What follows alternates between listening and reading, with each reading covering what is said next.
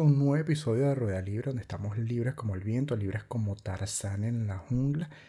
Y quien les habla su servidor, Leonardo Granados, y en las redes sociales como arroba leogrados. Recuerden también que todos los viernes sale nuevo episodio del podcast a partir de las 7 de la mañana, disponible en todas las plataformas para que se puedan suscribir, activar la campanita y, por ejemplo, en YouTube pueden dejar sus comentarios, pensamientos, debates, lo que ustedes quieran, yo siempre estoy atento a leerlos.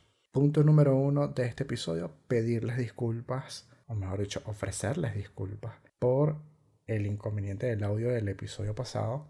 Lamentablemente no lo pude corregir a tiempo y terminó saliendo al aire como con un poco de eco. Espero que este ya se escuche nuevamente mejor y tratar de que no vuelva a suceder. Punto número dos, les recuerdo como siempre que los episodios que tocan algunos temas un poco delicados, yo lo que comento es sobre mi punto de vista, mi experiencia, la información que recopilo. Eso no quiere decir que sea la verdad absoluta.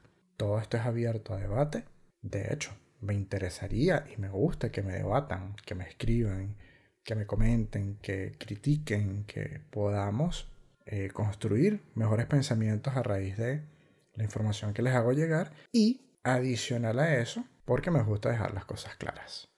¿Ok? Entonces, el episodio de hoy, que es muy posible sea bastante corto, no voy a extenderme tanto, eso creo, se trata de las inseguridades. Que nuevamente este es un, punto de todo lo que he venido conversando desde que inició el podcast. Y me parece un punto interesante tratar porque recientemente eh, eh, lo he estado viviendo. He sentido algunas cosas que me llevan a tocar este tema y dije, bueno, vamos a traerlo a la mesa para hablarlo un poco. El sentimiento de inseguridad se basa en la dificultad de tomar decisiones, incluyendo las más sencillas o las más cotidianas. De hecho, eh, esta imagen no es buena y nos puede afectar tanto en el ámbito social como en el ámbito laboral. Porque no solamente resulta difícil tomar decisiones, sino que esto también afecta nuestra capacidad de hacer un montón de cosas más y adicional a eso, nuestra autoestima. De hecho, es un sentimiento que se puede volver frecuente y puede llegar a formar parte de nuestra vida, puede ser, vamos a llamarlo como un mal hábito. En lo general, esto no quiere decir que siempre sea así, pero por lo general suele estar asociado con problemas como depresión, autoestima, obsesiones, perfeccionismo o ansiedad generalizada. El día de hoy, bueno, les traigo algunas pequeñas causas.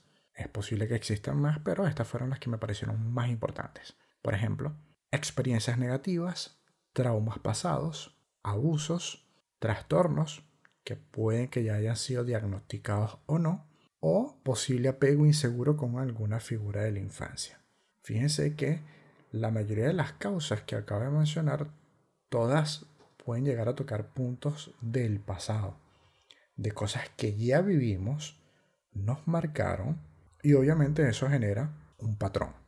Patrón que lamentablemente podemos seguir repitiendo en algún momento si no lo llegamos a tratar a tiempo y que nos va a estar afectando a diario. Es así.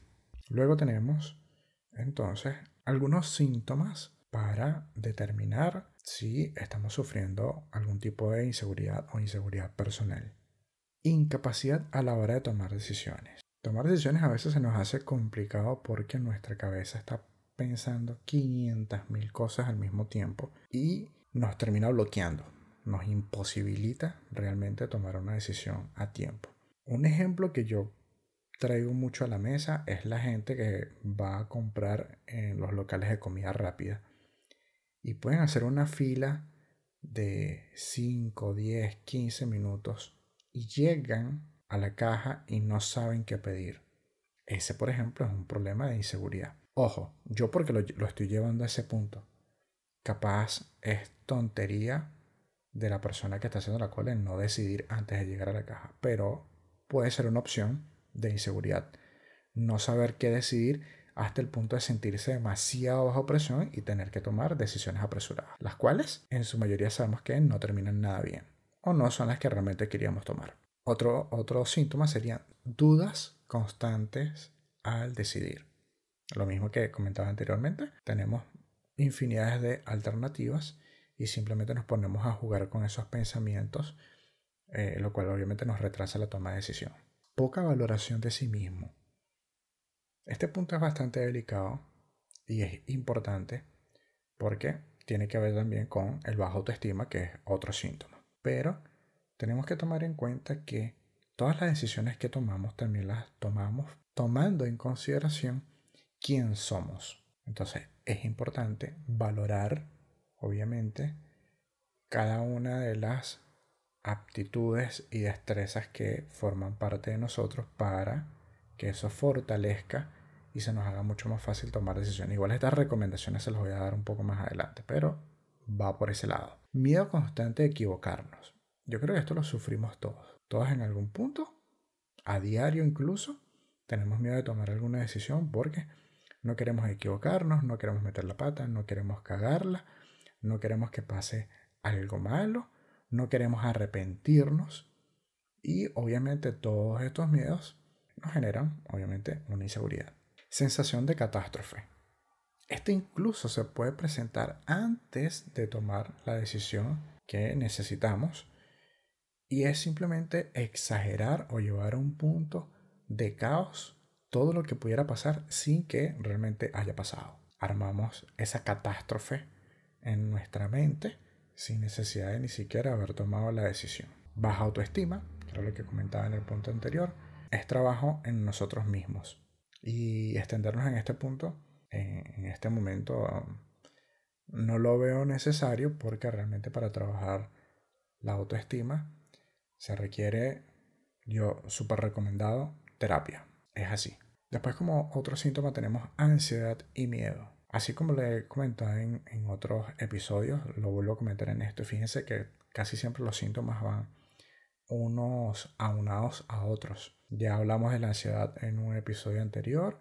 A esta hora se le suma el miedo.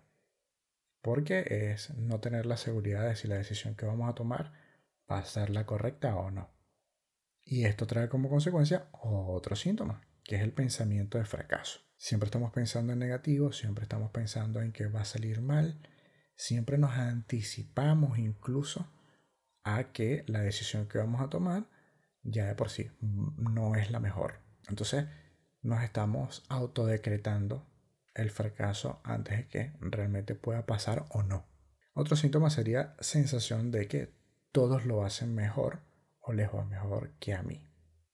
Este es bastante común y de hecho se nota muchísimo en, las redes, incluso en el episodio anterior que hablaba de la vida virtual, también es muy notable la gente que está pendiente de la vida de los demás, de sentir que a los demás les va bien, a los demás todo les fluye, todos tienen suerte y yo no, a todos les salen las cosas bien y a mí no. Entonces uno no debe minimizarse, uno no debe flagelarse con, con tantos pensamientos negativos porque realmente eso no contribuye a nada. Y adicional a eso porque caemos en el error de estar comparándonos con terceros, lo cual tampoco sirve de mucho porque cada quien tiene una manera de hacer las cosas, tiene una filosofía de vida y a cada quien le resultan las cosas de una manera diferente porque existen factores externos que también influyen en esas tomas de decisiones.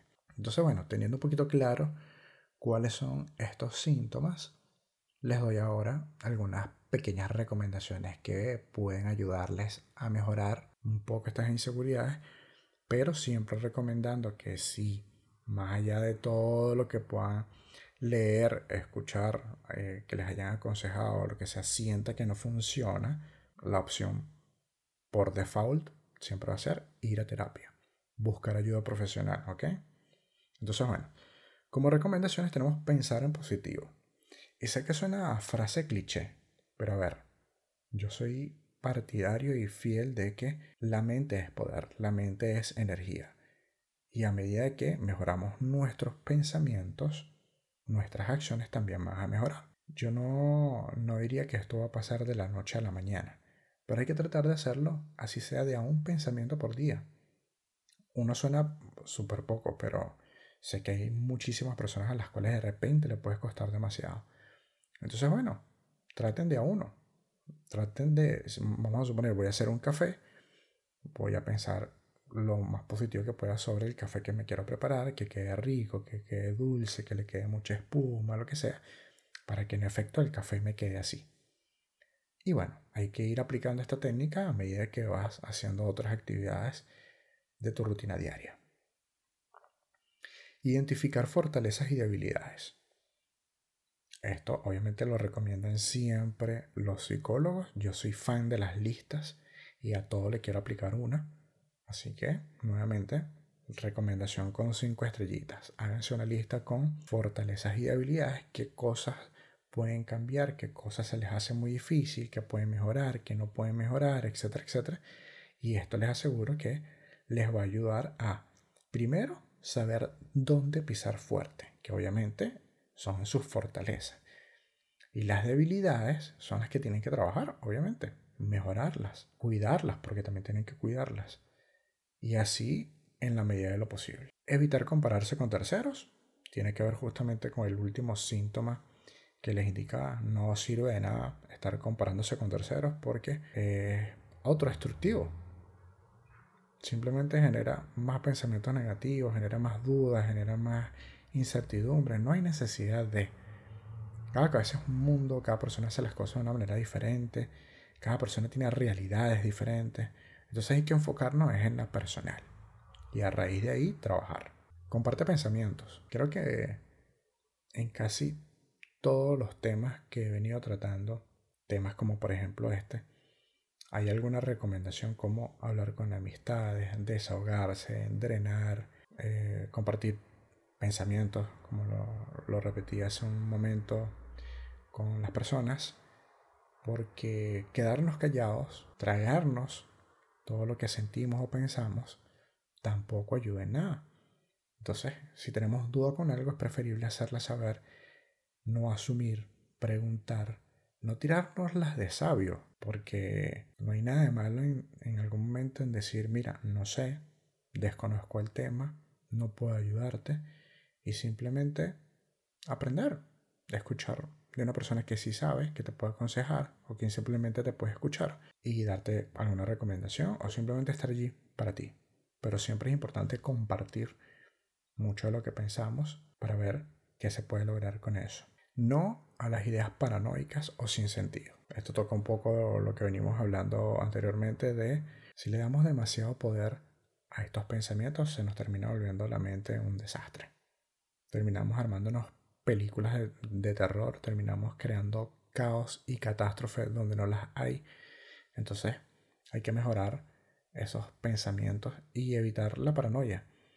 O sea, el mundo no está en contra de nosotros, no está en contra de nadie la gente no la tiene agarrada con uno. Y esto lo digo porque tengo muchas amistades que tenían este tipo de pensamientos, de que pensaban o creían que todo el mundo les tenía molestia, que le caían mal a todo el mundo, que todo el mundo les tenía rabia o les tenía envidia.